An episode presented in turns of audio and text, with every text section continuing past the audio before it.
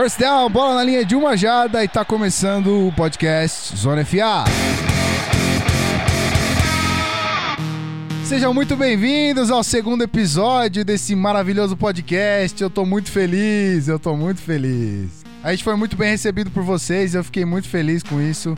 Acho que todo mundo tá bastante feliz com a recepção da, da galera com o nosso primeiro episódio. A gente já tem a essa altura do campeonato é, quase 500 plays. Então, muito obrigado a todos vocês. Palminhas, palminhas.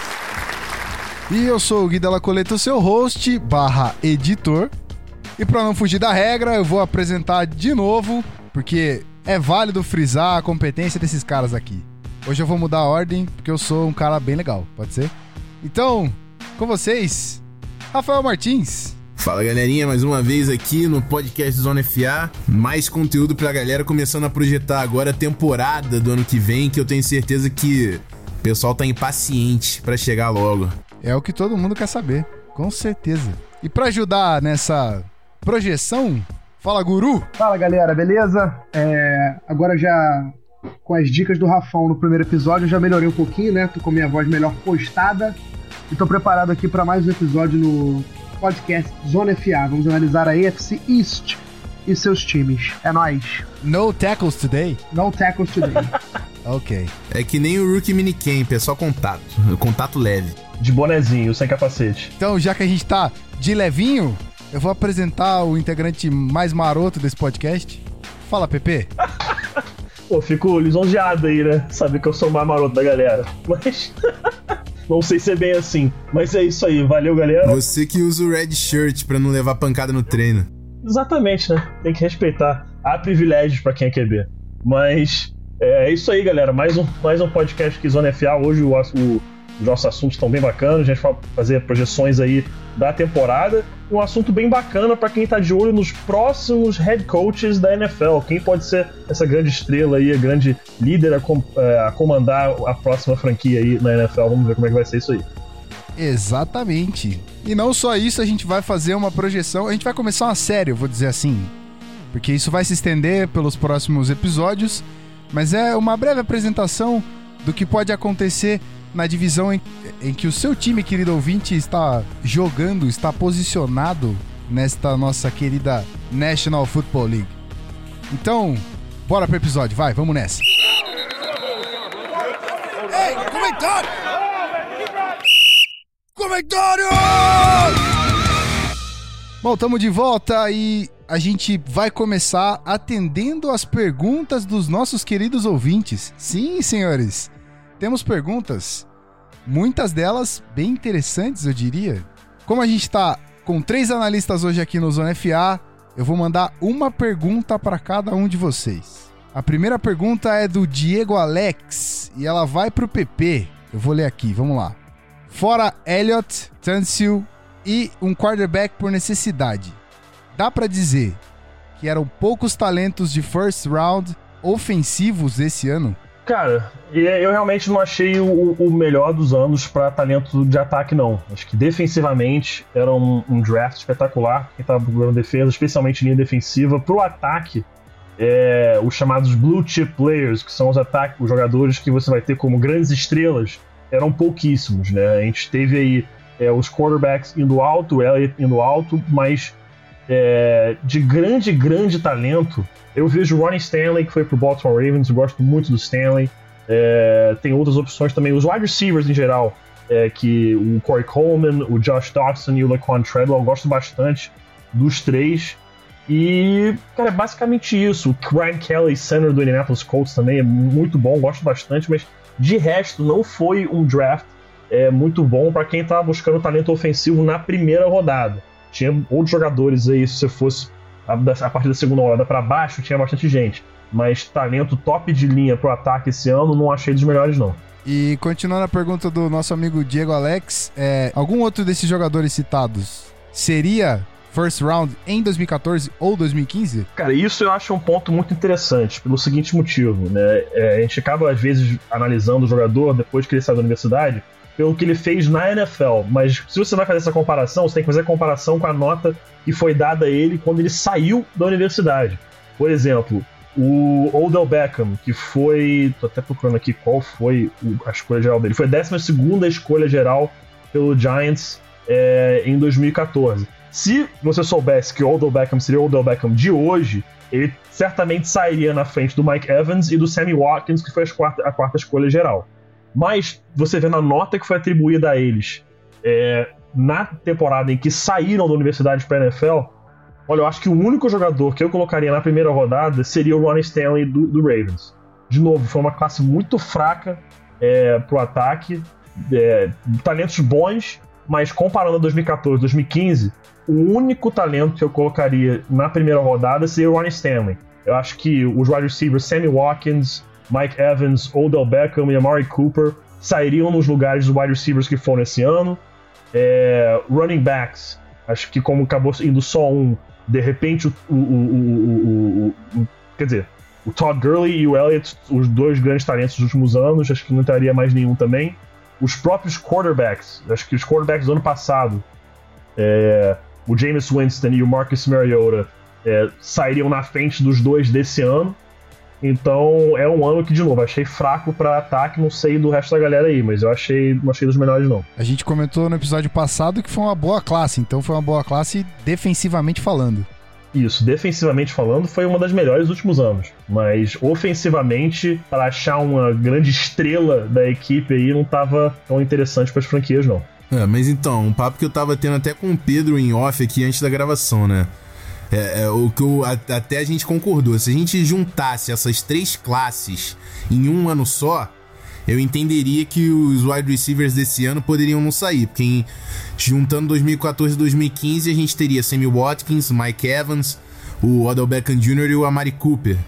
Se saíssem só quatro, tudo bem, mas se a gente é, visse o Josh Dodson ou o LeCon Treadwell no ano passado, a gente teve Kevin White, que é incógnita, não podemos nem contar, mas Nelson Aguilar, Felipe Dorset, Breshad Perryman, jogadores que me parecem inferiores, de novo, comparando a nota dada é, na chegada ao draft. Então, é, foi uma classe fraca de, de talento individual se você comparar todo o montante desses três anos, mas você, considerando uma classe individual de, de 2016, eu acredito que ainda teve bons talentos, sim.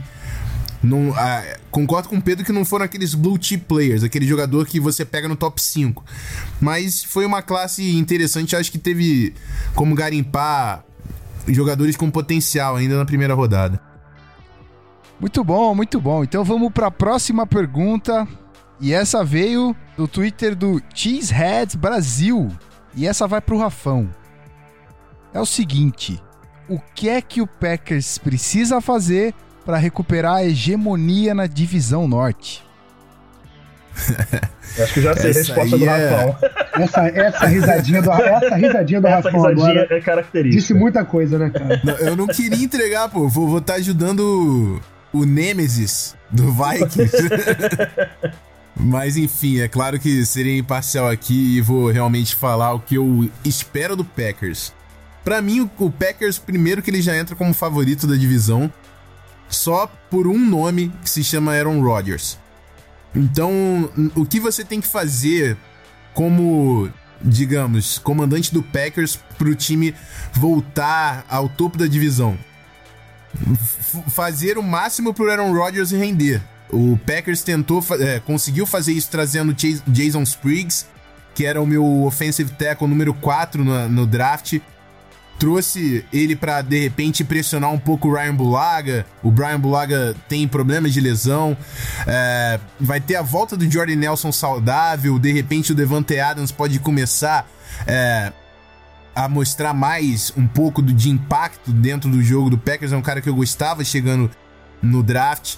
Então, o Packers tem que voltar a fazer o Aaron Rodgers jogar. Eu, eu comparava o Aaron Rodgers com o Messi. Que para mim o craque é o cara que faz o jogo parecer fácil. E é isso que o Rodgers faz. Ele não faz. Uh, ele faz.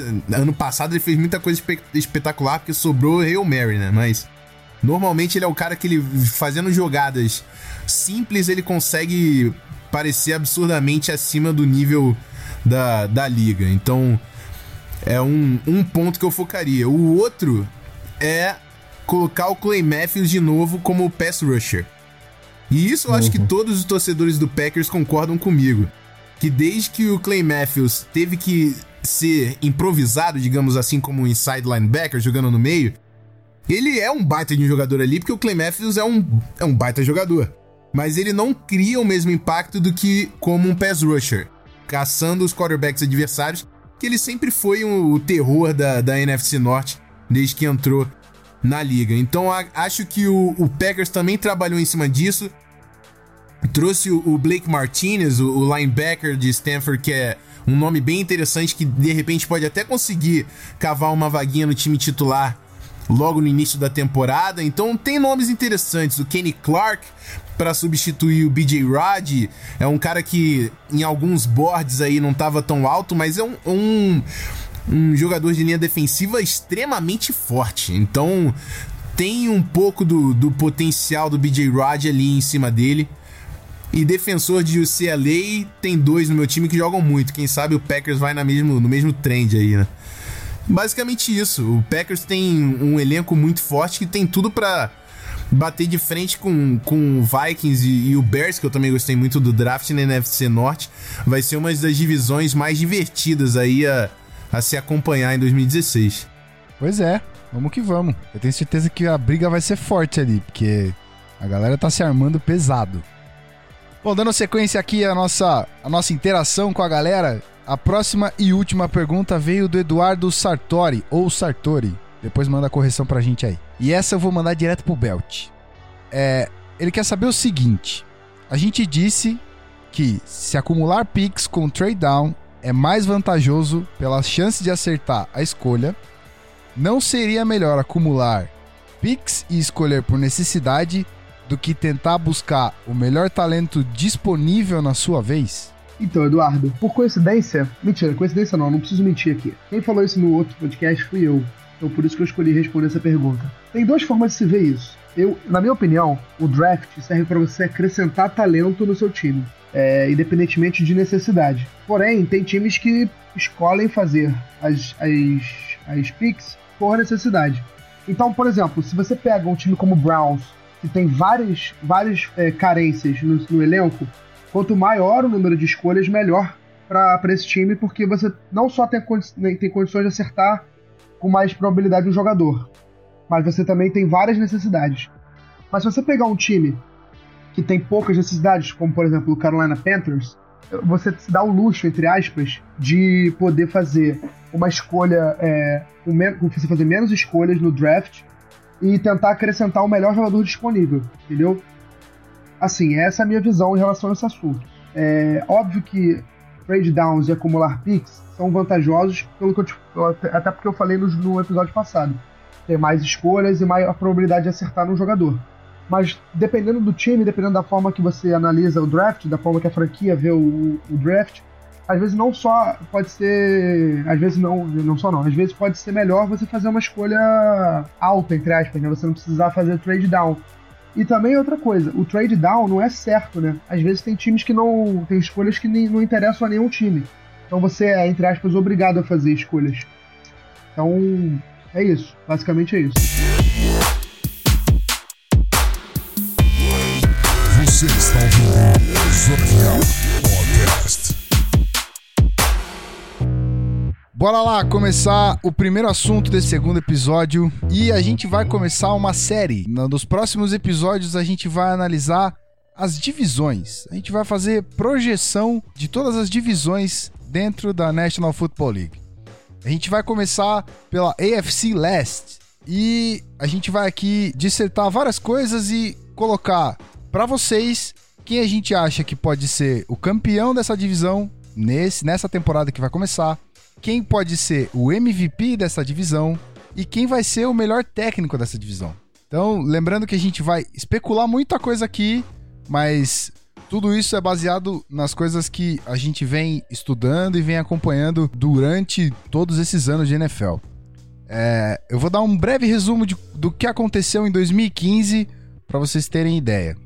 Nessa divisão a gente tem New England Patriots, New York Jets, Buffalo Bills e Miami Dolphins. o Patriots terminou a divisão com 12-4, o Jets terminou com 10-6, o Bills com 8-8 e o Dolphins com 6-10. Lembrando que esse número é vitórias e derrotas. Nos últimos 13 anos, os Patriots venceram 12 títulos. Dolphins só venceu em 2008 porque o Tom Brady não jogou a temporada após romper o ACL na semana 1 contra os Chiefs. E aí, galera, vocês acham que rapidamente comentando essa parada do, do Tom Brady, que eu achei muito interessante. Ele foi totalmente decisivo pro Patriots não levar também a divisão nesse ano que eles perderam? Sim. Cara, foi. Foi assim, porque quarterback, bem ou mal, é o cara que vai ditar o ataque e a forma que você vai jogar. Quem assumiu o, o, ataque do Patriots naquela temporada foi o Matt Castle.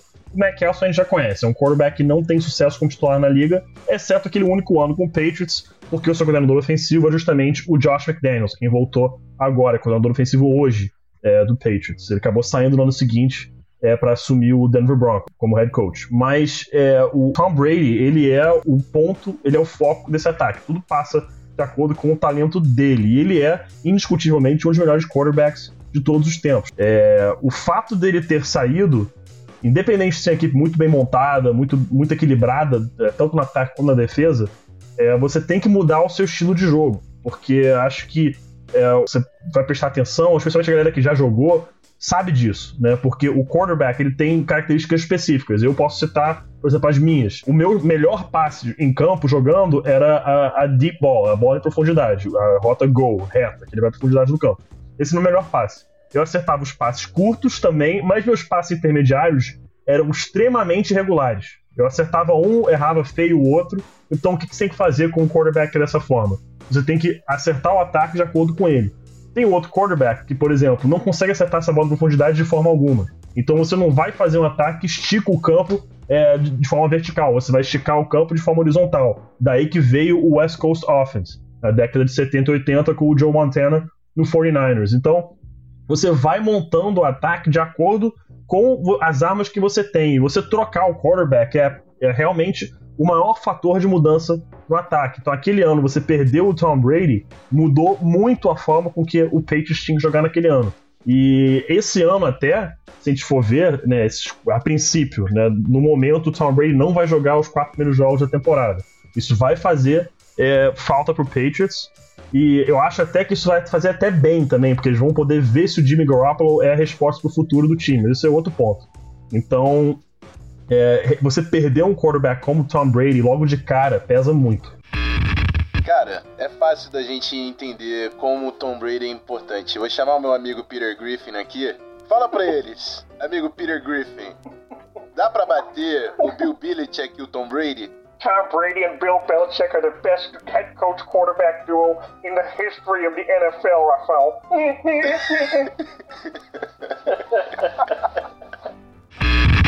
Bacana. Esse esquema West Coast Offense foi citado, me corrija se eu estiver errado aqui, Esquadrão Zona FA, foi citado na projeção que a gente fez do Washington Redskins, é isso mesmo? Isso aí, isso foi a projeção que eu fiz do, do ataque do Redskins, que é a série que a gente subiu lá, que eu vou fazer com todos os times da NFL, ver os jogadores disponíveis na equipe para o ataque, na linha ofensiva, wide receivers, tight ends, running backs e quarterbacks, e ver se esses jogadores disponíveis encaixam com a filosofia do head coach, né? A forma com que ele quer fazer com que o ataque jogue nessa temporada, para a galera que quer dar uma aprofundada aí no assunto, entender um pouco mais como essa questão tática é, interfere muito no que acontece dentro de campo e no que acontece na temporada das equipes, vai ser uma série bem bacana. Então, se você não sabe do que a gente está falando, tá perdendo. Que eu tô falando do Medium do Zona FA. É só você digitar medium.com barra canal Zona FA. Você vai ter acesso a tudo isso que esses mestres estão escrevendo. E vou, vou adiantar, só tem coisa foda. Na moral, muita coisa boa.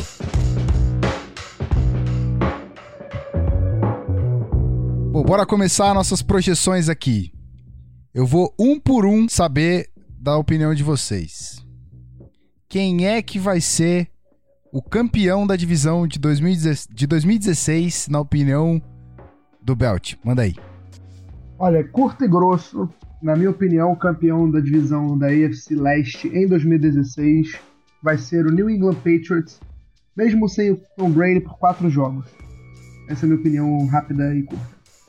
E você, Rafão?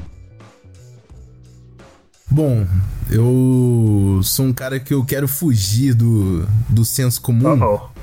Uh -oh. Então vou dizer que quem vai ganhar essa divisão vai ser o Buffalo Bills com essa defesa reforçada pelo draft. Oh. interessantíssimo. Eu gosto bastante do Rex Ryan. Eu tenho muita simpatia pelo Tyrod Taylor e o trabalho que ele fez no ano passado como quarterback do Buffalo Bills. Eu também. E agora, Shaq Lawson, Reggie Raglan e Adolphus Washington. Vamos ser bem sinceros, é. esses três é. nomes, se a gente não tivesse uma classe tão profunda defensiva, não seria nem é, maluquice falar que seriam três first, três first rounders, três jogadores de primeira rodada num ano mediano. São três jogadores de muita qualidade nessa defesa do Buffalo Bills que já é muito forte. Então, vou dar uma, um voto de confiança pro meu amigo Rexy. Sexy Rex. Rexy. Rex Ryan, é isso aí. E você, Pepe? Quem é que vai ser campeão da AFC Leste esse ano? Cara, eu, eu, eu, tento fazer uma linha dessa, igual do Rafão, de, de fugir do, do, padrão, até porque acho que isso que é bacana de fazer, você fazer essas análises, essas análises diferentes para tentar encontrar outras respostas que no fim das contas acontecem em muitas outras divisões, mas não acontece na AFC Leste. Né? Simplesmente aí a gente vê nos últimos 13 anos 12 títulos do Patriots. E eu também acho, mesmo sem, sem o Brady jogando quatro jogos, é, os outros 12, acho que o Patriots vai dominar essa divisão. É, mas, de novo, eu acho que é, o Brady não jogar quatro jogos, no fim das contas, vai ser uma benção pro torcedor do Patriots, porque você tem Jimmy Garoppolo no banco, e a grande verdade é, você não faz a menor ideia se ele será o sucessor de Brady ou não. E mesmo com o Brady falando que ele quer jogar até os 45, 50, meu amigo, ele vai jogar com 39 anos na cara esse ano. Então, o que eu falo, assim, por experiência de assistir NFL, o tempo que a gente assiste, eu, Rafão, Belt, o Gui, Marcelo, Vitor, que hoje não estão participando, mas sabem também. Cara, quando o quarterback chega nessa idade, você pode falar o quanto você quiser que eu vou jogar até sei lá quanto. A idade vai bater alguma hora e o rendimento vai cair. Então eu acho que pro torcedor do Patriots, eu entendo que ele fique com raiva que o Brady não vai jogar quatro jogos, mas tentando não olhar nesse lado da raiva, entender que pode ser uma benção disfarçada, você ver se o Jimmy Garoppolo é a resposta para era pós-Brady ou não. Cara, a idade vai bater sem dúvida. A gente, eu, eu, eu, posso estar errado, mas eu acho que a gente viu a idade batendo na, na, na porta ali do Peyton Manning esse ano que passou, não foi não? Sim, é, então, sim. a única diferença que agrava um pouco a situação do Peyton Manning foi as lesões que ele foi a cirurgia que ele teve no pescoço, as cirurgias. Uhum. Mas assim, isso. querendo ou não, o que os americanos chamam de father time, isso. né? Que vai, vai, vai chegar no Tom Brady. É, o, o, próprio, a própria forma que o Patriots jogar, é, joga no ataque já mudou em relação a é, com o passar dos anos. Exatamente. Exatamente. É, então, assim, o, o, jogo, o ataque do Patriots está muito mais moldado para as mudanças físicas do Brady. E uma hora e vai ter uma hora que esse ataque não vai ter como se adaptar mais, porque o próprio Brady não vai ter como atuar em grande nível. Que até os grandes eles são pegos pelo father time. Exatamente. Você vê que o próprio Brady, é, se você for analisar a fundo as jogadas, o motivo pelo qual o Broncos conseguiu bater o Patriots na final de conferência foi porque ele força, forçaram o Brady a procurar esse espaço em profundidade, que não é mais o ponto forte dele.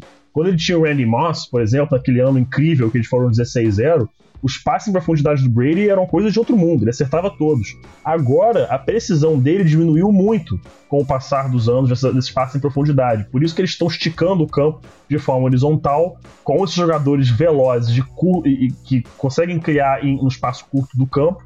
Então, é exatamente concordo contigo. Eu acho que muitas pessoas acabam não percebendo, mas esse fator idade do Brady já está pesando pela forma que eles estão jogando agora.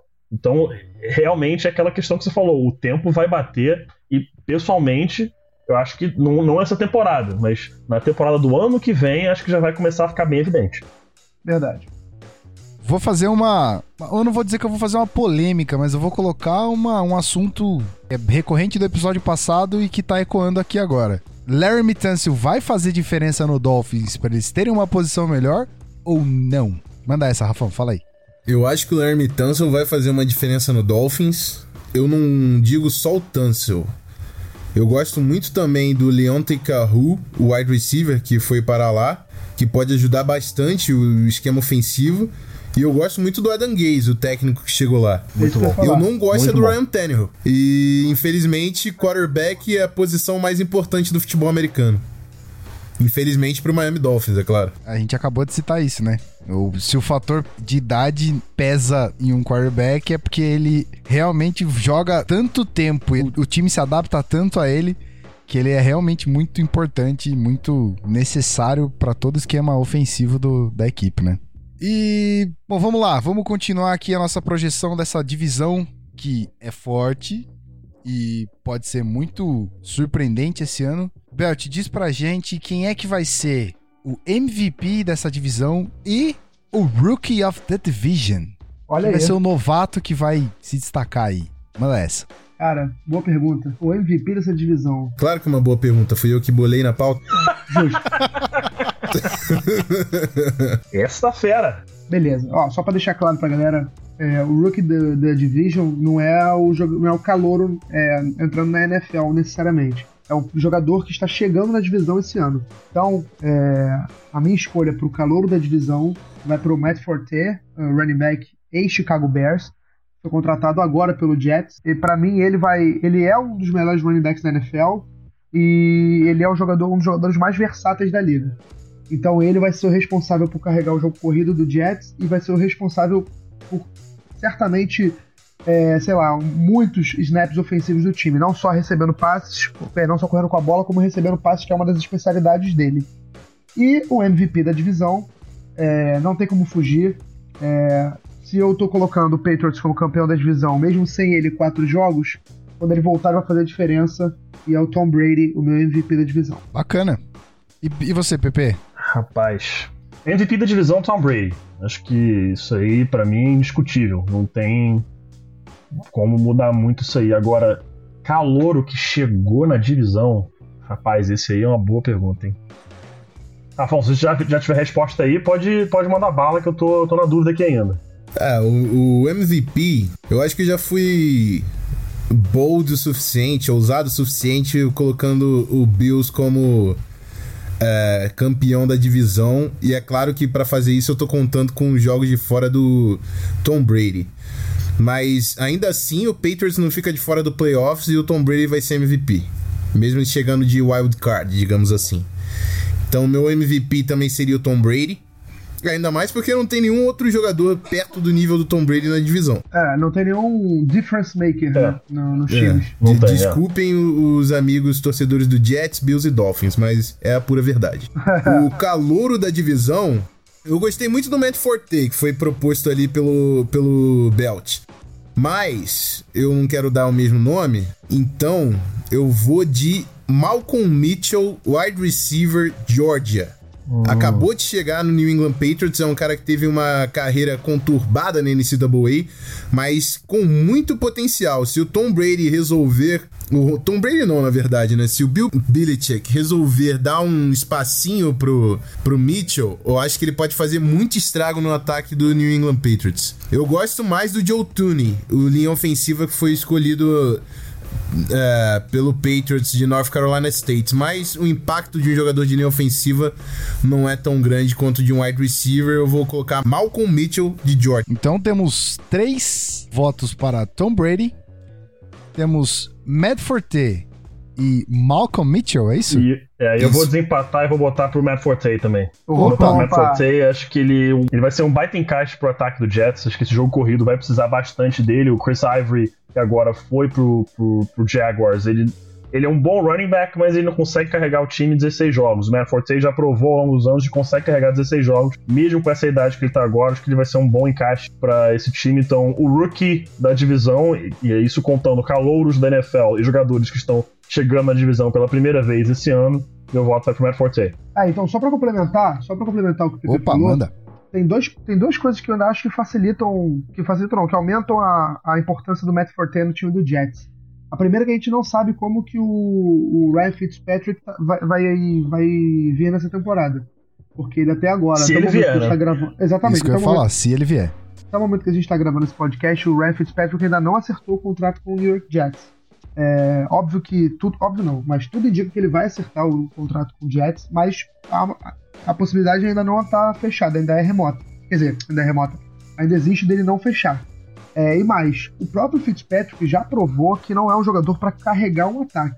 Ele é um jogador para complementar um ataque. Ele é um quarterback é, bom, mas assim, na minha opinião, ele não é aquele cara para levar o time nas costas, como é o Tom Brady, por exemplo, como, como é, sei lá, um, um Cam Newton da vida.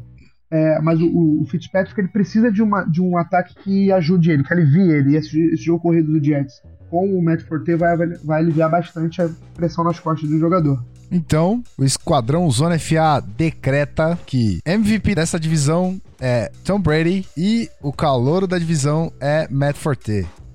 Interessantíssimas essas escolhas de vocês, hein? Muito bacana.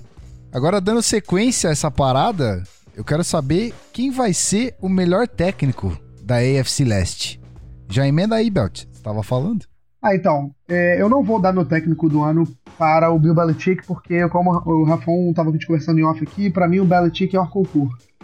Então eu não vou dar o braço a torcer para ele dessa vez. Para mim ele é o melhor da NFL, então eu vou tirar essa, ele dessa disputa. Dito isso, eu coloco o Todd Bowles como técnico do ano, porque eu acho que o, o- ele fez um bom trabalho com o Jets no ano passado. E acho que esse ano ele tem tudo para fazer o time evoluir. E, na minha opinião, o Jets é a segunda força dessa divisão. Então, inclusive, eu acho que tem um time, é um time com potencial de playoff. Só não foi os playoffs do ano passado por uma derrota no última, na última rodada para o Bills. Então, eu acho que esse ano tem tudo para conquistar o, o- uma vaga para os playoffs e o Todd Bowles ser o técnico do ano na divisão. Interessante. E você, Rafão, que tem uma, um certo carinho pelo Rex Ryan, vai ser ele ou não a sua, a sua projeção? Não vai ser, porque eu não vou colocar o Belichick ao concurso. Eu vou dar o meu, meu título de técnico do ano pro Belichick. A única observação que eu gostaria de fazer é o seguinte: se o Adam Gaze conseguir fazer com o Tannehill o que ele fez com o Cutler, que é melhorar absurdamente o aproveitamento do quarterback do time dele, ele pode colocar o nomezinho dele ali na discussão para técnico do ano. Eu duvido que isso aconteça porque eu não acho que o Tannehill tem dentro dele o, o talento que o Cutler tem. Apesar de o Cutler ter diversos problemas, ele, quando joga um baita quarterback, eu não vi o mesmo talento no Ryan Tannehill. Mas se o Adam Gaze, que sabe muito mais de quarterback do que eu, e ele aceitou o trabalho de head coach do Miami Dolphins, e deve confiar no Ryan Tannehill para tal, conseguir corrigir o jogo do quarterback de Miami, ele pode colocar o nomezinho dele ali no spotlight como destaque, de repente tentando roubar essa vaguinha. Mas vou deixar aqui o Bill Belichick. Bacana. Então, o Alconcur já recebeu.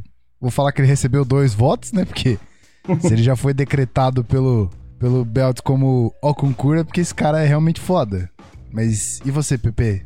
O que é que tem de diferente pra gente aí? Ou não Cara, tem eu, de diferente? eu entendo esse, esse ao concurso do, do Belt pro Bill Belichick, mas eu também vou votar no Bill Belichick porque ele é simplesmente Bill Belichick. Não tem, não tem muito o que falar dele, mas da- do, do que os dois falaram é, dos técnicos por fora, eu tenho que acrescentar o seguinte: não só o que o Adam Gase fez com o Jay Cutler, mas o Adam Gase foi coordenador ofensivo do Broncos em 2013, 2014. Ok, era era Peyton Manning, mas o que a gente pode olhar antes, ele foi coordenador ofensivo do Broncos em 2011 e 2012. 2011 foi o ano que o Tim Tebow foi o quarterback do Denver Broncos. Deus abençoe, ou melhor, Tebow abençoe, né? Mas é, mito Tebow. É, mas é, o que tem que entender é isso. Ok, o Tebow. Oh, não. Mas o que a gente tem que entender, o que a gente tem que entender é o seguinte: é, o Mike McCoy, que é o atual head coach do Chargers, foi coordenador ofensivo naquele ano. Mas o, o, o, o Adam. é, tem alguém que não gosta muito aí do Mike Mayock, do Mike McCoy. É, mas o, o, o Adam Gase, ele trabalhou também naquela época com o Tim Tebow e ele ajudou junto com o McCoy a criar um plano pro Tim Tebow ter sucesso no ataque naquela temporada. O Adam Gase é, é, em termos de tática, um gênio. Ele é inovador, ele é um técnico extremamente jovem, ele tá aí com apenas 38 anos de idade, então ele, tem, ele é uma cabeça pensante nova e da sua nova geração de head coaches. A gente tem que aguardar agora para ver se ele vai ter sucesso. E em relação ao Todd Bowles, eu também gostei bastante do que ele fez na temporada passada com o Jets. Acho que a mentalidade defensiva dele encaixa muito bem com o elenco que eles têm e com essa franquia do Jets. Nos últimos anos a gente vem vendo aí defesas fortíssimas saindo de Nova York. Então, acho que são duas menções honrosas. Eu também não sou muito fã do Rex Ryan. Eu acho que o Rex Ryan é muito. É aquele, como diria o Tite, fala muito. É, fala muito. Fala muito! Fala muito, fala muito. O, é, o, o Rex Ryan pra, pra muito pouco. Entendeu? E eu não gosto também dessa agressividade que ele impõe, porque quando você, como head coach, é muito agressivo e muito falastrão, a equipe assume a, a sua característica, assume é, o, a sua personalidade. E aí a gente vê o Bills fazendo uma falta atrás da outra, simplesmente falta de disciplina em todos os jogos. Em todos os jogos. Então eu não gosto disso. Eu entendo que a defesa tem que ser agressiva, mas eu vou citar um outro exemplo. Que a galera pode falar que é clubismo, mas é um fato. A defesa do Denver Broncos esse ano é extremamente agressiva. Em alguns momentos ela perdia o foco. Mas você olhar pro Wade Phillips, o Wade Phillips não é esse falastrão que o Rex Ryan é. Ok, ele é coordenador defensivo. Mas não é esse falastrão que, que, que, que o Rex Ryan era. E ele conseguia pegar a equipe, quando começava a sair do eixo, e falar: ó, foca todo mundo aí, estão perdendo a cabeça, estão focando no, aspecto errado do jogo. E voltava, voltavam a concentrar na partida. Mas essas defesas do Rex Ryan, eu acho que ele tenta inventar muito com as peças que ele tem. E aquela coisa, quanto, quanto melhor são os jogadores do seu time, mais simples você tem que jogar. Isso eu acho que é um ditado antigo do futebol americano, que, que quanto maior o talento na equipe, facilita o playbook, cara. Deixa os caras jogarem, bota a bola na mão deles e deixa eles fazerem acontecer, que eles sabem o que estão fazendo. Se você tem jogadores com talento inferior, ok, aí você tem que começar a fazer gracinha, tem que começar a inventar uns blitz um pouco mais exóticos, tem que fazer marcações mais disfarçadas. Mas se você tem os melhores talentos, como a defesa do Bills é muito talentosa, você tem que deixar os caras jogarem. E eu acho que o Rex Ryan, às vezes, ele peca nesse querer fazer muito bonito com a defesa, ao invés de deixar os jogadores jogarem e fazer o seu melhor. Tá certo. Uau! Então, temos temos como unanimidade Bill Belichick como melhor técnico da AFC Leste. Que coisa, não? Eu não achava que ia ser diferente, não.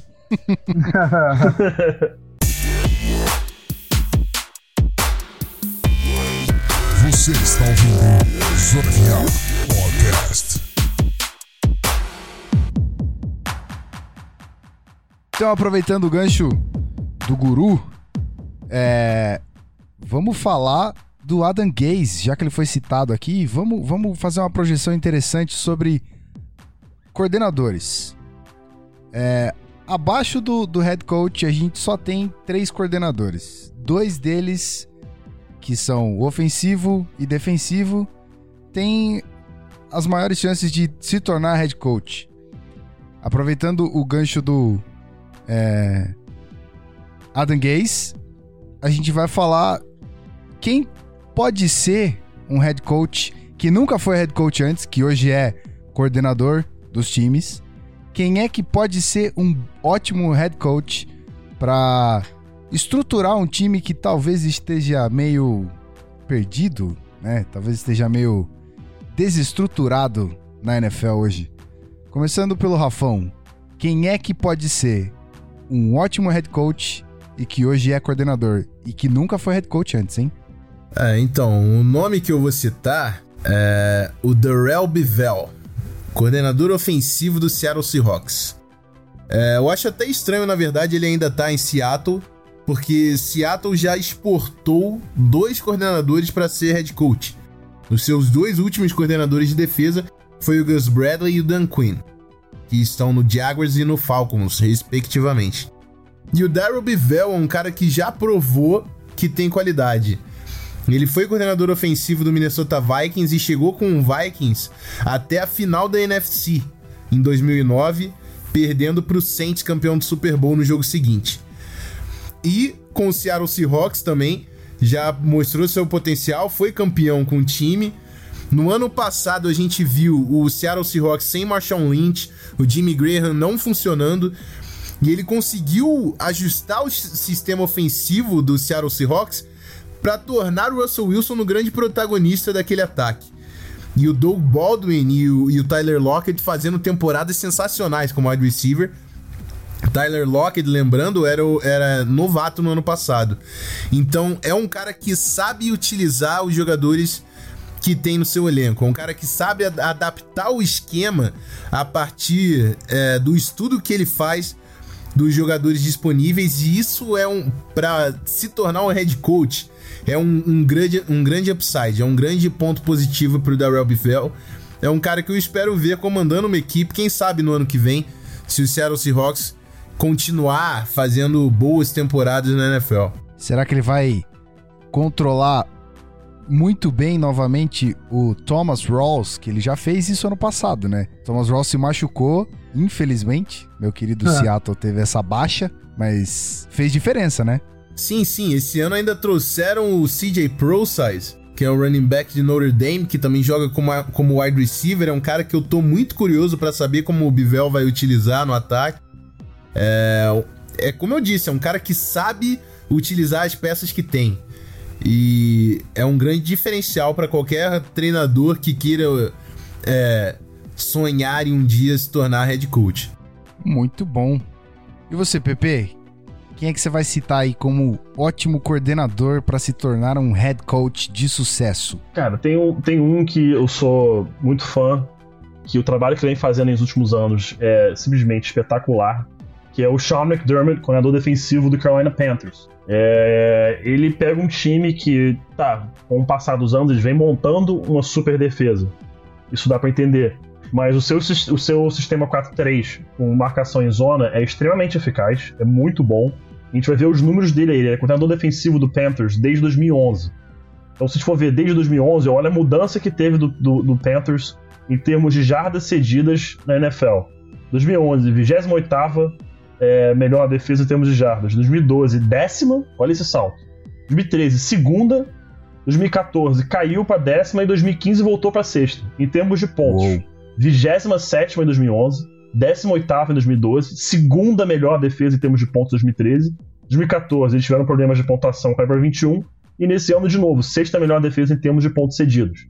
Então, se você vai ver o sucesso que ele teve nos últimos anos com a defesa, eu acho que ele é um excelente candidato para a próxima equipe aí a querer um coordenador, um coordenador defensivo, de repente, uma mentalidade defensiva para assumir como head coach. Mas se tá só mais um nome por fora, que o nosso próprio Marcelo Frantini gostou bastante dele, infelizmente não pôde participar conosco aqui hoje, que é Um abraço, o- Marcelão. Um abraço, Marcelo. Que é o Vic Fangio, que hoje é o coordenador defensivo do Chicago Bears. Pra Você tem uma noção de como o Vic Fangio é bom? Vou explicar isso pra galera. O John Fox, que é o head coach do, do Bears hoje, ele é um coordenador- ele era originalmente um coordenador defensivo e a mentalidade dele sempre foi jogar com uma defesa 3-4. O Vic Fangio é tão bom, mas tão bom como coordenador defensivo, que ele chegou no Bears e o Fox olhou e falou: Cara, faz o seu sistema, que é 3-4. Então o Fox abriu mão do sistema que ele gosta de implementar para implementar o sistema do Vic Fangio. Essa é a qualidade que o Vic Fangio traz para o Chicago Bears.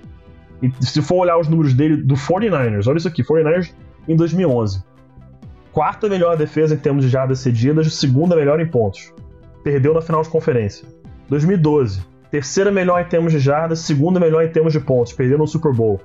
2013, quinta melhor em jardas cedidas, terceira melhor em pontos, perdeu na final de conferência. E aí no último ano, que desandou, principalmente no ataque, não na defesa, quinta melhor em jardas cedidas, décima em pontos. Mas essa décima em pontos tem muito a ver também é, com o fato do ataque não ter funcionado muito bem aquele ano. Então, esses são os dados dele com o 49ers. Com Bears também vai seguir o mesmo padrão, um pouco pior, porque está melhorando a defesa. Então, são dois coordenadores aí. Eu citei o segundo para falar o que o- o Marcelo que, que citar, que é uma excelente escolha também, que para mim é muito bom.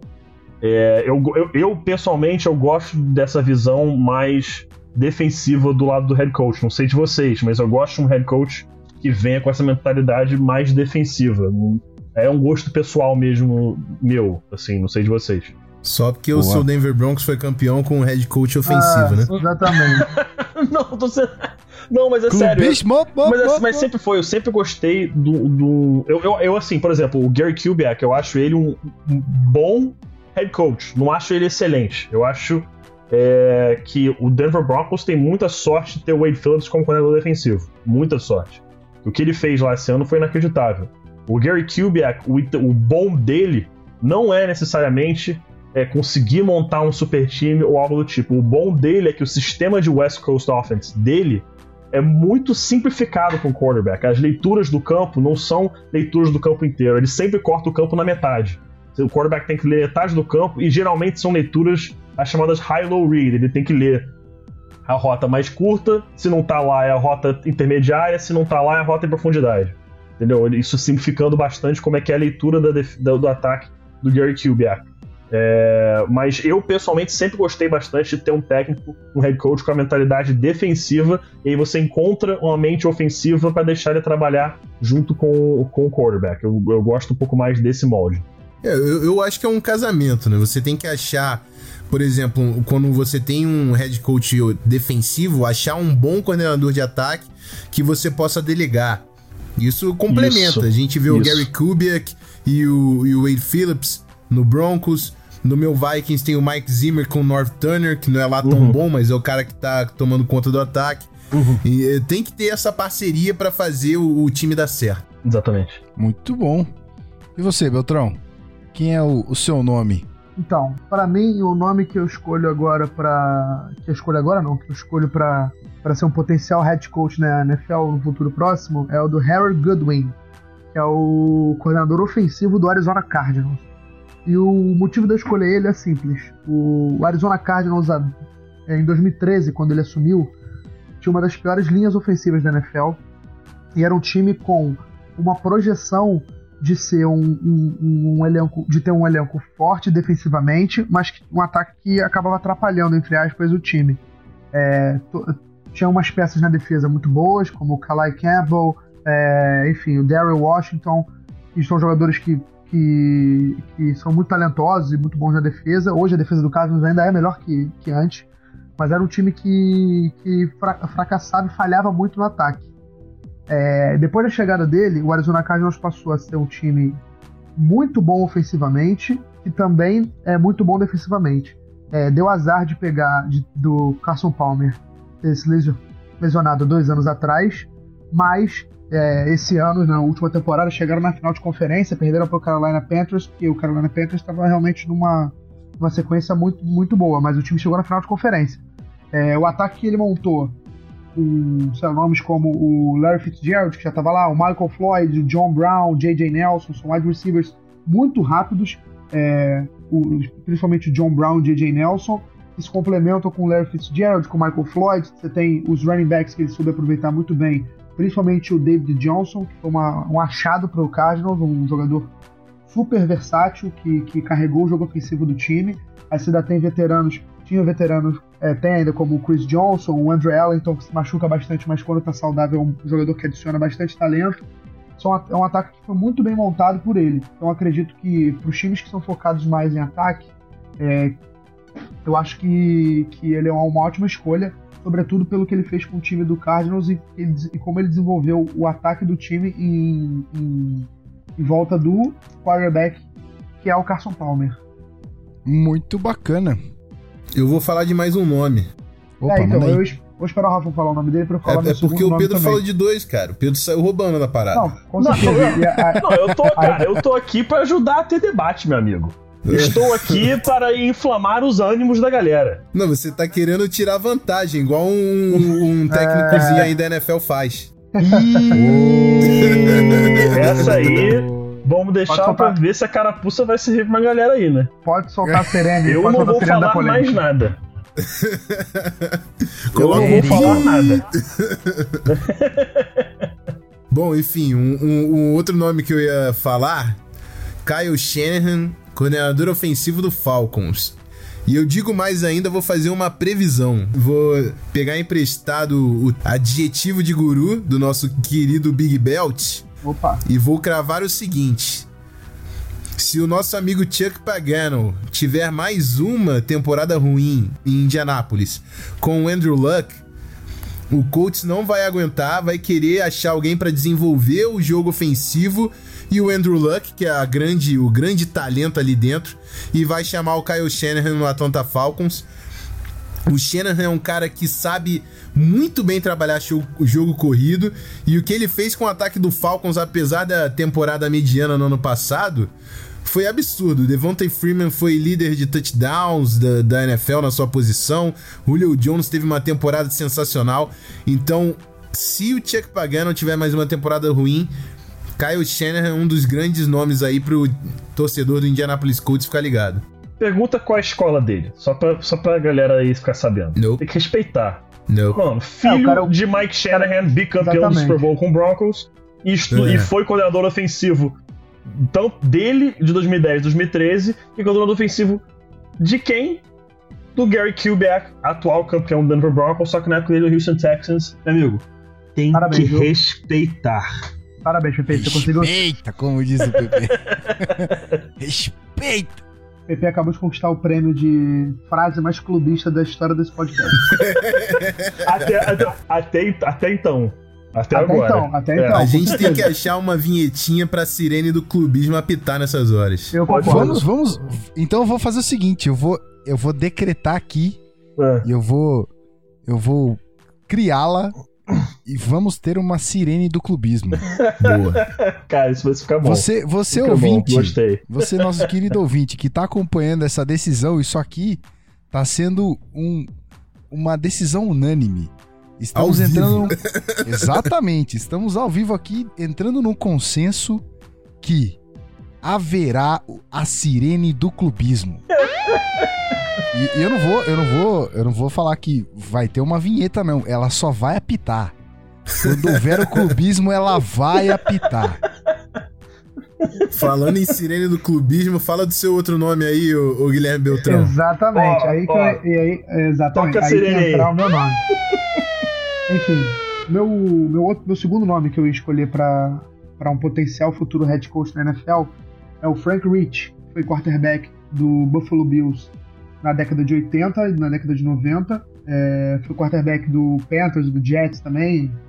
Enfim, é, ele é protagonista da maior virada da história dos playoffs no ano de 93, quando o Buffalo Bills venceu o Houston Oilers por 41 a 38 depois de recuperar uma desvantagem de 32 pontos.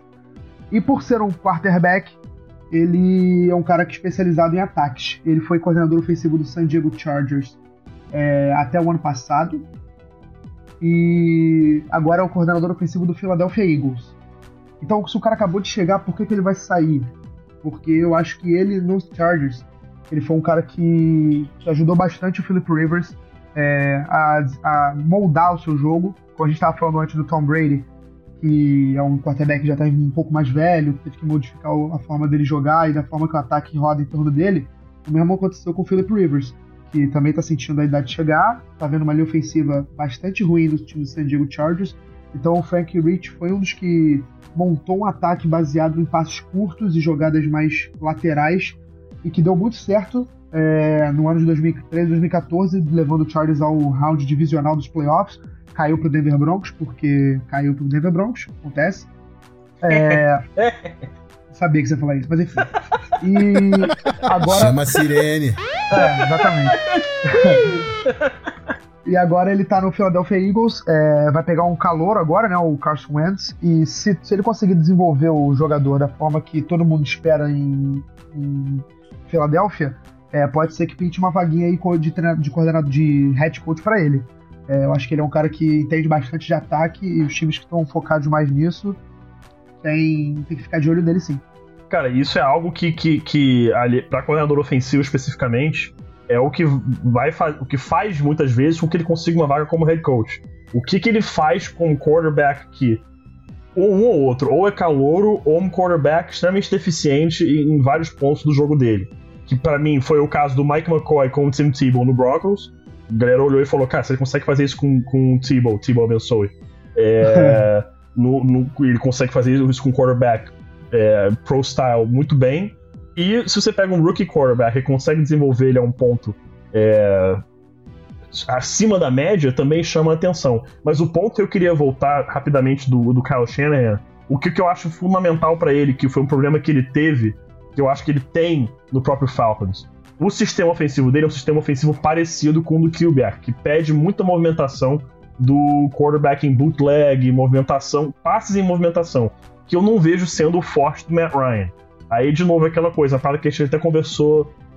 é, a gente conversou em off algum dia, não lembro com quem foi exatamente, mas que é o que eu acho que aí é vindo, fugindo um pouco do assunto até, por que, que o Paxton Lynch pode ter sucesso no Broncos é, com esse sistema ofensivo. Eu não vejo o Paxton Lynch sendo um quarterback histórico, lendário, pô, cinco, seis vezes campeão do Super Bowl, batendo todos os recordes estatísticos, não vejo isso. Acho que o sistema que ele encaixou muito bem é um sistema que precisa de um quarterback móvel, um quarterback com um braço muito forte, um quarterback que consiga fazer leituras simplificadas. O sistema dele, como, como já falei aqui, é um sistema que para o quarterback é muito simples, é um sistema amigável o quarterback. Então, é, pegar o Kyle Shanahan, é, se ele tiver um ano bom agora com o Falcons, e de repente dar uma chance dele de ser head coach num time que vá mal no ano que vem, digamos que seja, ou acabe conseguindo um first, um first overall pick, algo do tipo, e dar a chance a ele de escolher o quarterback que ele quiser para moldar para o seu ataque, seria muito interessante que a equipe conseguisse. O Kyle Shanahan ficaria muito feliz, só voltando a ele, mas as escolhas do Beltrão também eu achei fantásticas. O Frank Rich é também muito bom, muito bom. Vamos além aqui? Vamos fazer um negócio já. Já que vocês citaram dois nomes, jogo rápido, bate bola.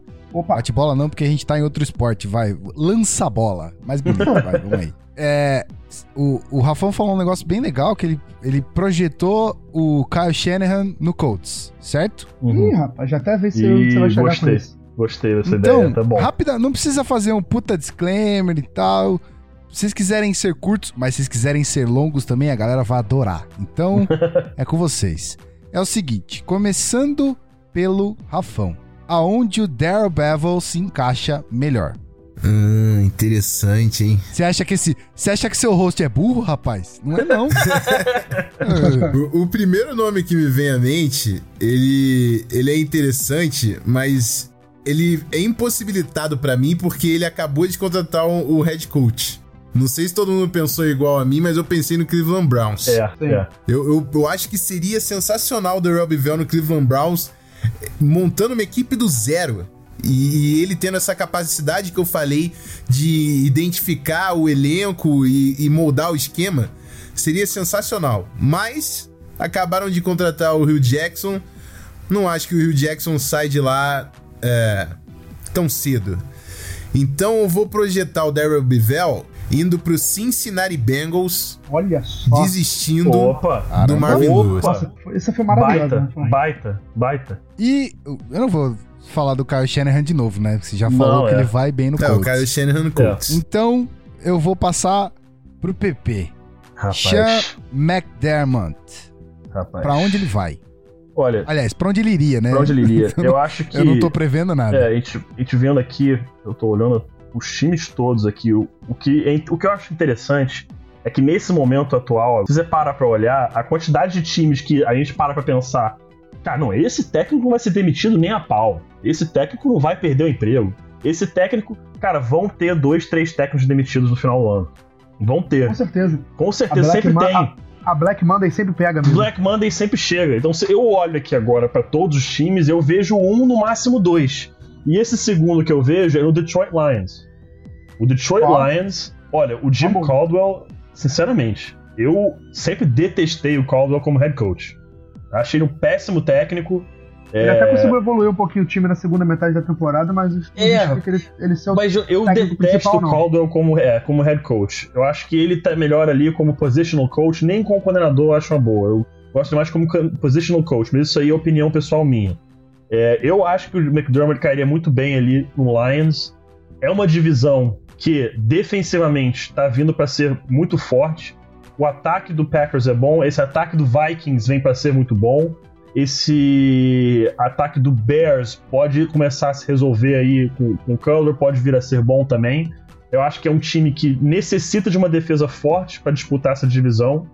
E o McDermott encaixando ali para resolver essa defesa e levar com ele um coordenador para de repente ajudar a consertar esse ataque que vem perdendo algumas peças.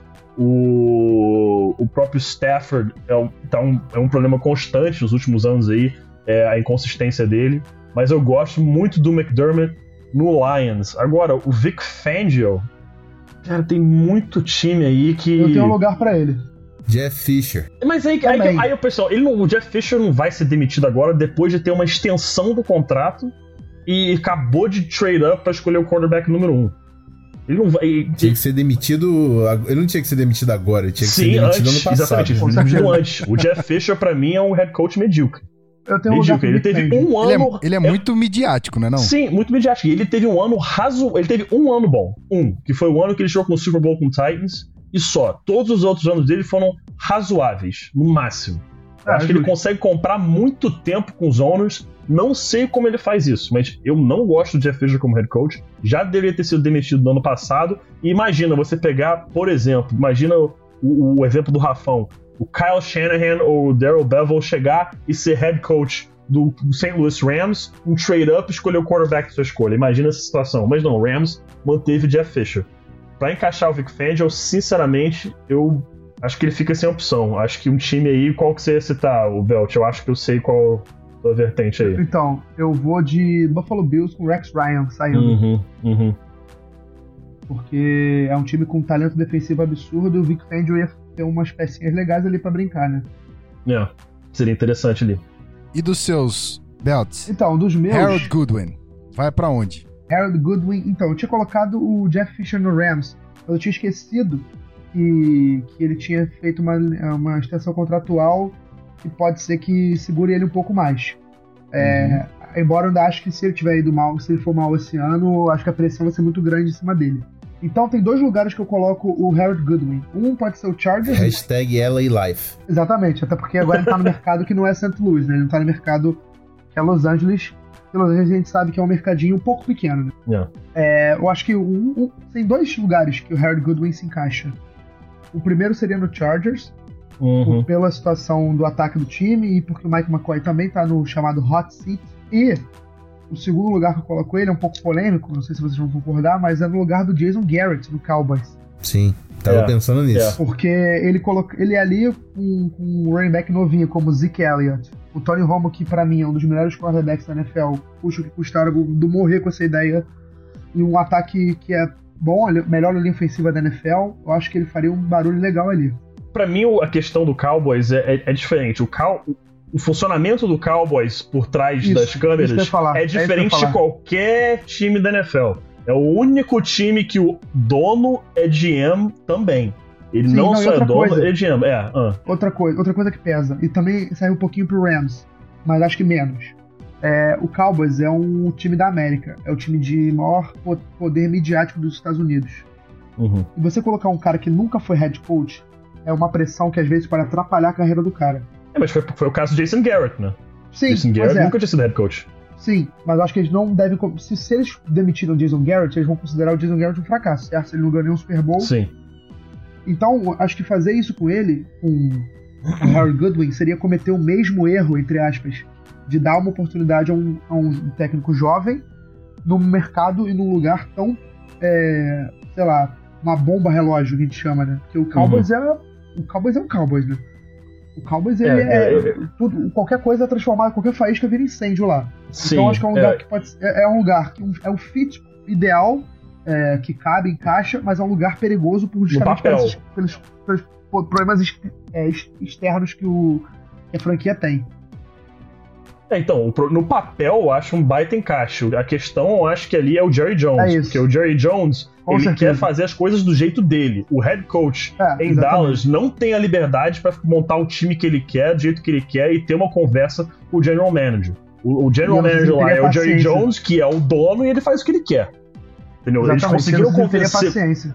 Exatamente, entendeu? E, e- e tem outra coisa. O Cowboys, bem ou mal, com o Tony Romo saudável, tá em win now mode. É agora ou nunca certeza. tentar um Super Bowl. Então você chegar, demitir o head coach, instalar, acho que o ponto principal, instalar um novo sistema ofensivo. O Tony Romo ter que aprender do zero. Ok, um quarterback extremamente experiente. Mas você tem que aprender um sistema ofensivo novo, você demora um, dois anos para se acostumar completamente com ele. E eu acho que o maior exemplo que a gente tem disso é o Alex Smith, que nos primeiros oito anos dele na NFL, se não me engano, ele teve coordenadores defensivos diferentes a cada ano. Sim, Que, que eu acho que é, a que é algo que estragou, na minha opinião, a, na minha opinião, a carreira do Alex Smith. Ele Sim, se tornou um quarterback extremamente conservador, porque ele errou tanto tentando aprender playbooks novos, que agora ele busca não errar de forma alguma. Só no, no ano passado, na segunda metade, que depois de sei lá quantas temporadas, a gente começou a ver o Alex Smith tentar arriscar passe em profundidade de novo, que fazia anos que ele não fazia isso. Né? E, eu tô 100% e, nessa. E é um ataque que, se o Alex Smith resolver arriscar em profundidade de novo, vai ser um ataque perigosíssimo no ano que vem, perigosíssimo. É, mas eu acho que eu não colocaria no Cowboys que o Cowboys, assim como equipes de Nova York, tem funcionamentos completamente diferentes na NFL. Agora, o próprio Rams pode ser uma equipe dessas por estar em Los Angeles. Mas são equipes que a atenção midiática que elas têm, e no caso do Cowboys, o dono barra GM, no caso deles, que eles têm, é uma situação completamente diferente. E aí faltou o último nome aí, Frank Rich. Pra onde é, ele iria? O Frank Rich eu só não coloco ele no Chargers e no, e no Cowboys, porque o Chargers ele já foi coordenador ofensivo, acho que ele não tem espaço mais lá. É, né, ele acabou, ele foi demitido e é isso. Acabou. Mas assim, eu acho que no Cowboys também era uma boa. Era uma boa. E principalmente no, aí no Rams eu acho melhor, porque no Rams ele pegaria um quarterback calouro e, e desenvolveria. Sabe qual time que eu vejo isso acontecendo? Eu não gostaria que acontecesse. Não gostaria de forma alguma.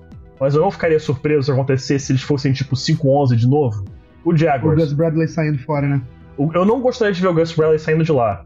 Mas o Jaguars, assim, no tempo que ele esteve lá, e as peças que eles trouxeram, especialmente depois desse free agency e esse é. draft, eu acho que tá rolando aquela pressão de tá, se você não for pros playoffs, eu entendo, mas esse ano você tem que ganhar mais do que perder, tem tá na competir, hora já. Né? Entendeu? Eu acho que é, mais um ano, 5-11 ali, eu acho que o Gus Bradley pode rolar essa conversa ali dele ser demitido eu, ou não no concordo, final da temporada. Concordo.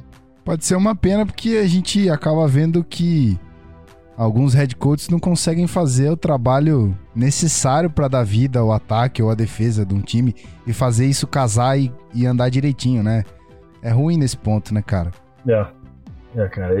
Tem, tem muitos técnicos que têm toda a capacidade de, ser, de serem bons head coaches, como é o caso acho que, do Hugh Jackson, que assumiu agora com o Browns, mas que na sua primeira passagem, que foi com o Raiders, não deu certo, porque o Raiders era, um, é, era uma, uma organização que, com os últimos anos, era totalmente disfuncional, né? Uma, uma, organização que não dava certo, fazia péssimas escolhas no draft, no free agency, dava tudo errado. Então ele teve problemas lá, mas é um, um, um head coach hoje que pode dar muito certo na liga. E é, muito, é sempre uma questão de é o encaixe certo no momento certo. Pode ser o encaixe, o encaixe certo no momento errado, e pode ser o momento certo, mas o encaixe não, dá, não, não, não acontece. Então, e até justamente por isso que você citou no início, eu estou fazendo essa, essa série de avaliação de encaixe de jogadores com sistema ofensivo. Você pode ter super talentos no roster, mas se a filosofia do head coach ou, do, ou dos coordenadores não vai, não encaixa é, com os jogadores que eles possuem, não vai dar certo. Entendeu? Então, muitas vezes você tem que ter a paciência de esperar o head coach modelar, é, moldar a equipe na sua visão, pegar os jogadores que encaixam seu sistema, que funcionam da sua forma. É um ataque que vai procurar passe em profundidade? Vamos procurar wide receivers rápidos então e um quarterback com braço forte. É um ataque que vai ser focado na corrida? Então tá, eu tenho que ter uma linha ofensiva que consegue atropelar a defesa adversária, um running back muito bom e um quarterback que consiga fazer é, play action muito bem, leituras rápidas no jogo aéreo. Então, você tem que saber moldar a sua equipe. Você simplesmente inserir um head coach qualquer e falar assim: ah, não, ele vai funcionar de cara, não é assim que a banda toca. Entendeu? Tem que ter paciência. E, e, e às vezes a gente vê que os donos não têm a paciência necessária e essas franquias ficam anos e anos é, ali na, com as top picks do draft porque não tem sucesso. E, e além disso, existem técnicos que são muito bons para ser coordenadores uhum. e para ser técnicos de posição. Perfeito. Eles sabem muito da posição que eles é, foram responsáveis por grande parte da carreira, ou eles sabem muito do sistema defensivo, porque foram sendo técnico, coordenador de defesa, ou sabem muito do, de ataque, sendo coordenador de ataque. Mas isso não é, acredita ele como um bom candidato para ser head coach. Para ser head coach, além de você saber muito bem sobre o seu sistema de ataque ou de defesa, você tem que tomar conta do outro sistema, ter um network interessante para trazer um cara que seja responsável pelo sistema que você é deficiente E, além de tudo isso, você ser um, um grande gestor de pessoas, porque você vai ser o responsável por manter o ânimo ou então é, a responsabilidade dos seus jogadores dentro do sistema proposto, é, a atitude deles dentro de campo, é, fora de campo também, posi se posicionando como vencedores, digamos assim.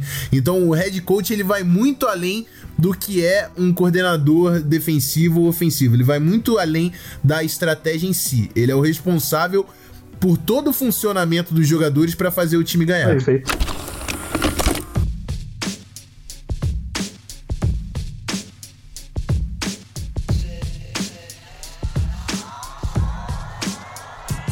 Meus amigos, o que dizer desse podcast de hoje, hein? Caramba, muitos assuntos interessantíssimos, muitas projeções legais. E quando eu falo que esse time aqui é de peso, eu não tô brincando. Olha o que os caras falaram, velho. A galera foi muito longe, a galera falou muita coisa bacana, que eu tenho certeza que você que torce para algum dos times que a gente citou aqui, ficou com aquele fundinho de esperança de saber, por exemplo, quem é que pode ser o próximo técnico e o que ele pode fazer de milagre na equipe que você torce. E a gente fez uma, uma boa projeção do que vai acontecer na AFC Leste. Então é muito interessante para você, torcedor do Patriots, do Dolphins, do Bills, do Jets. Fica ligado, fica ligado para saber se a gente, se tudo que a gente falou aqui vai se concretizar ou não. E, bom, muito obrigado, amigos. Mais um podcast concluído. Dessa vez, um assunto um pouco mais denso. E eu deixo a palavra aí para Rafael Martins para encerrar esse podcast. Fala aí. Isso aí, galera. Foi um prazer estar com vocês novamente. Fiquem ligados no feed lá para sempre receber os novos episódios. E fiquem também por dentro de tudo que está acontecendo no Medium, o nosso blog barra site barra conteúdo pra caramba que a gente tá fazendo lá na internet, que tá bem legal. E aí, Pepe, o que você quer dizer pra galera?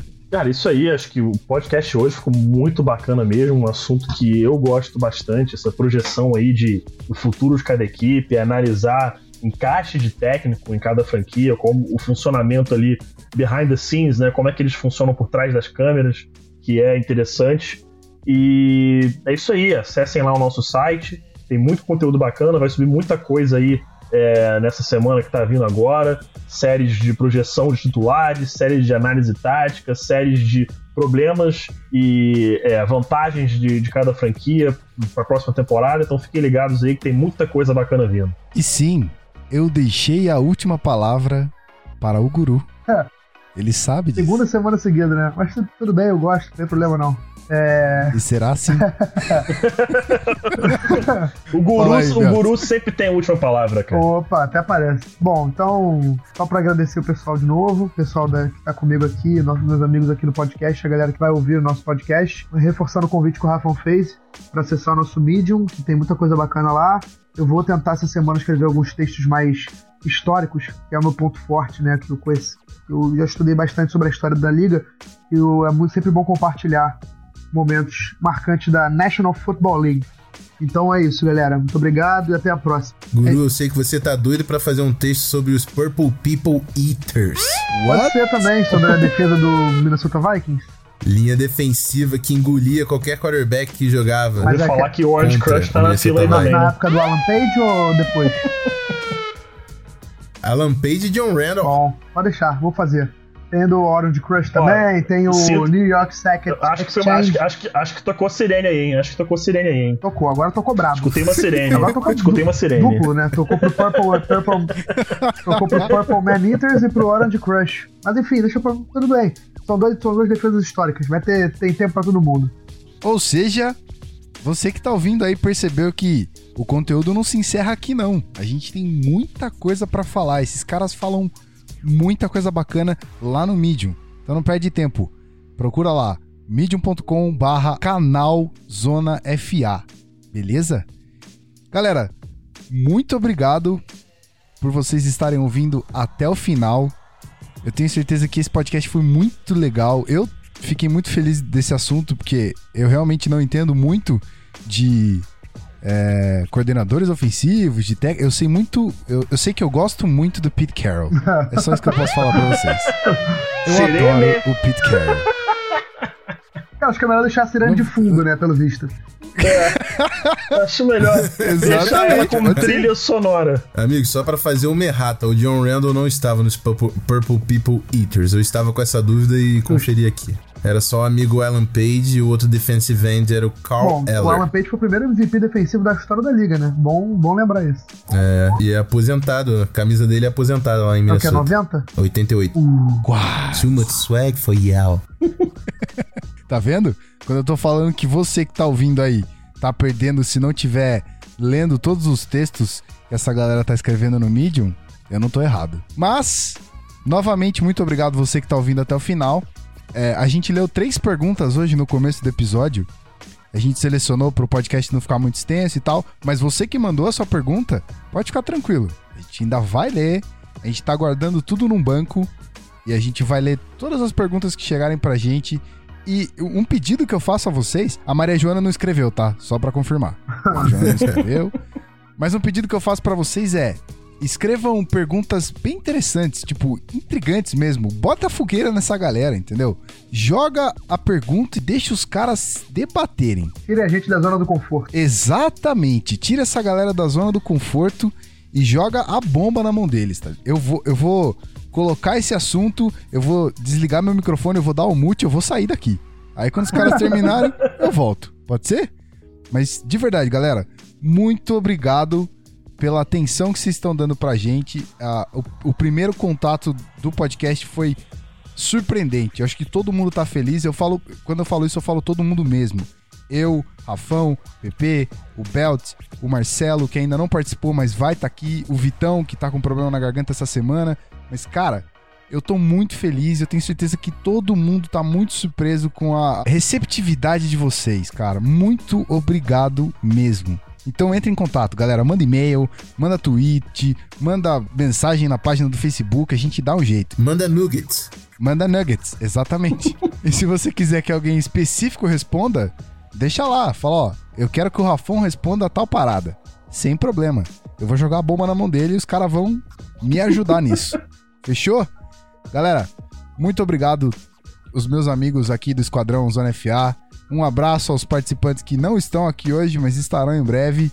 Foi mais uma vez um prazer estar aqui. Muito obrigado. Até a próxima e tchau!